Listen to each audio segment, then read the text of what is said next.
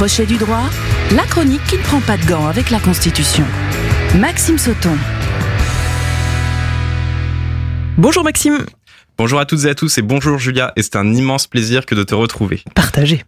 En 2023, je vous ai laissé avec le vote de la motion de rejet sur la loi relative à l'immigration par l'Assemblée nationale. Il y a beaucoup de choses à dire du point de vue constitutionnel sur la procédure et même sur certaines mesures de cette loi, mais fin janvier, le Conseil constitutionnel rendra sa décision suite à sa saisine, et je vous en reparlerai alors à ce moment-là, car des questions se poseront par le prisme de la notion d'état de droit. Il y a aussi eu en début de semaine un remaniement ministériel avec un nouveau Premier ministre, Gabriel Attal, mais nous en parlerons et nous parlerons du rôle du Premier ministre sous la Ve République la semaine prochaine. Aujourd'hui, pour la rentrée, nous allons nous éloigner un peu de la politique française et traverser l'Atlantique pour aborder les États-Unis. Dans un peu moins de 10 mois, le 5 novembre, le 47e président des États-Unis sera élu. Je vous parlais d'état de droit il y a quelques secondes et ici cette notion revient sur le devant de la scène une incertitude régnant en ce début d'année sur l'éligibilité de Donald Trump en raison de ses agissements lors de l'invasion du Capitole par ses partisans en 2021. Mais je vous explique tout cela aujourd'hui. Alors Maxime, tu parles euh, d'état de droit, mais c'est quoi exactement? Eh bien, c'est une excellente question. La notion d'état de droit peut paraître plus ou moins floue à première vue, mais c'est très clairement une notion phare qui va avoir une importance cruciale dans les semaines et mois qui vont venir et dont vous entendrez de nouveau parler. De manière simple, L'état de droit signifie tout simplement une société dans laquelle l'État respecte le droit qui édicte. Bon, en réalité, il faut aller un peu plus loin. En fait, un État de droit, c'est un État qui respecte le droit qu'il crée, mais qui respecte aussi et surtout trois conditions. Les libertés et les droits des personnes, la hiérarchie des normes, et le recours à un juge indépendant, ce qui implique le respect des décisions de justice qui sont énoncées. Ainsi, un État qui par sa loi ne respecterait pas la Constitution respecterait certes le droit qu'il crée, mais ne pourrait pas être considéré comme un État de droit. De même pour un État qui modifierait les grands principes de la Constitution sans en respecter la procédure. Et quel rapport donc avec l'élection présidentielle américaine? Alors, l'élection aura lieu le 5 novembre. Or, aux États-Unis, le président est élu de manière indirecte par l'élection d'un collège électoral qui lui-même va élire le président. C'est le système des grands électeurs. C'est très différent de la France et nous en reparlerons au moment opportun, mais en réalité, qu'un candidat arrive en tête dans un des 50 États des États-Unis avec 50 ou 500 000 voix d'avance ne change absolument rien. C'est la majorité au sein de l'État qui lui permettra d'être élu, car si le candidat remporte le scrutin dans l'État, il remporte tous les grands électeurs de cet État. Aux États-Unis, tout se joue donc dans ce que l'on appelle les swing states. Ce sont les États qui oscillent entre républicains et démocrates. Ce sont ces quelques États qui décident du résultat de l'élection. Peu importe que la majorité de la population américaine ait voté contre un candidat. S'il emporte ces swing states, il gagne car il aura la majorité des grands électeurs des États américains.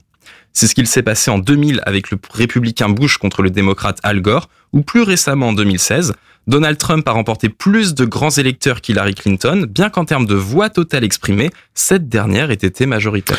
D'accord, mais je ne vois toujours pas clairement le rapport entre l'état de droit et l'élection du président des États-Unis. Eh bien, aux États-Unis, il y a deux grands partis, les républicains et les démocrates. Or, pour désigner le candidat représentant son parti, il faut des primaires. Dans chaque État vont être organisées des primaires pour choisir le candidat qui représentera le parti. Or, et c'est là que ça devient très intéressant, les primaires du Parti républicain, celui de Donald Trump, commencent dès ce début d'année. Sauf que Donald Trump a un problème. Pour l'instant, les États du Colorado et du Maine ont considéré que l'ancien président ne pouvait pas se présenter aux primaires de son parti en raison de ses agissements lors de l'invasion du Capitole par ses partisans en 2021. Dans le Colorado, c'est la Cour suprême de cet État qui a confirmé cette décision, et dans le Maine, la Cour de cet État va confirmer ou non cette décision très prochainement. Et si Trump ne peut pas se présenter dans ces États, il va être empêché par le droit de pouvoir être président des États-Unis? Eh bien non. en fait, d'une part, Trump n'a pas besoin de gagner dans tous les États. Nous l'avons dit, même s'il ne remporte pas un État comme le Colorado, car il ne pourrait pas se présenter, il lui suffit de gagner assez de grands électeurs et notamment les swing states. Par exemple, le Colorado a voté démocrate à chaque élection depuis 2008, et cela aurait donc peu d'effet pour Trump. Cependant, d'autre part, Donald Trump a saisi la Cour suprême fédérale des États-Unis, qui domine les cours suprêmes des États fédérés en quelque sorte. Les deux cours suprêmes du Colorado et du Maine ont appuyé leur argumentaire sur le 14e amendement de la Constitution des États-Unis, qui exclut de toute responsabilité publique quiconque se serait livré à des actes de rébellion ou d'insurrection après avoir fait le serment de défendre la Constitution. Or, lors de l'invasion du Capitole, Donald Trump n'a rien fait pour limiter les actes de ses partisans.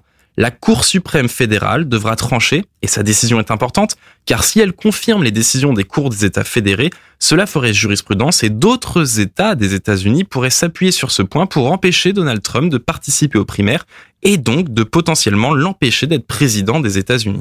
Donc la possible candidature de Donald Trump pour l'élection de la présidence des États-Unis en 2024 va dépendre de la décision qui sera bientôt rendue par la Cour suprême des États-Unis. Exactement. Il faudra surtout que soit respectée cette décision. Mais en réalité, quelle que soit la décision, elle sera critiquée. D'une part, il est inquiétant de voir ce qu'ont dit les avocats de Donald Trump. Je les cite. Cela marquera la première fois dans l'histoire des États-Unis que le système judiciaire empêche des électeurs de donner leur bulletin au principal candidat d'un grand parti à la présidentielle. Et pourtant, c'est le rôle de l'État de droit que d'être un rempart contre les dérives. Tout se jouera sur l'interprétation que fera la Cour suprême du 14e amendement de la Constitution. Si la Cour empêchait Trump de se présenter, cela serait perçu comme un empêchement démocratique pour laisser les citoyens américains choisir, comme si le droit était un rempart à la démocratie. Ce qui est évidemment un non-sens, un sophisme, mais cet argument sera utilisé et il est très dangereux. Mais d'autre part, il faut garder en tête que la Cour suprême américaine est composée de neuf juges nommés à vie, dont trois ont été nommés par Donald Trump. Et la Cour suprême ne va très certainement pas donner raison aux cours du Maine et du Colorado. Or, dans ce cas, les détracteurs diront que le droit a cédé devant la politique. Et rappelons que l'état de droit, c'est un état qui respecte le droit et l'esprit de ses lois, quelles que soient les questions politiques. La politique ne doit pas primer sur le droit, en aucun cas, et nous verrons dans les prochaines semaines la conception qu'ont les États-Unis de l'interprétation et du respect de l'esprit de leur constitution.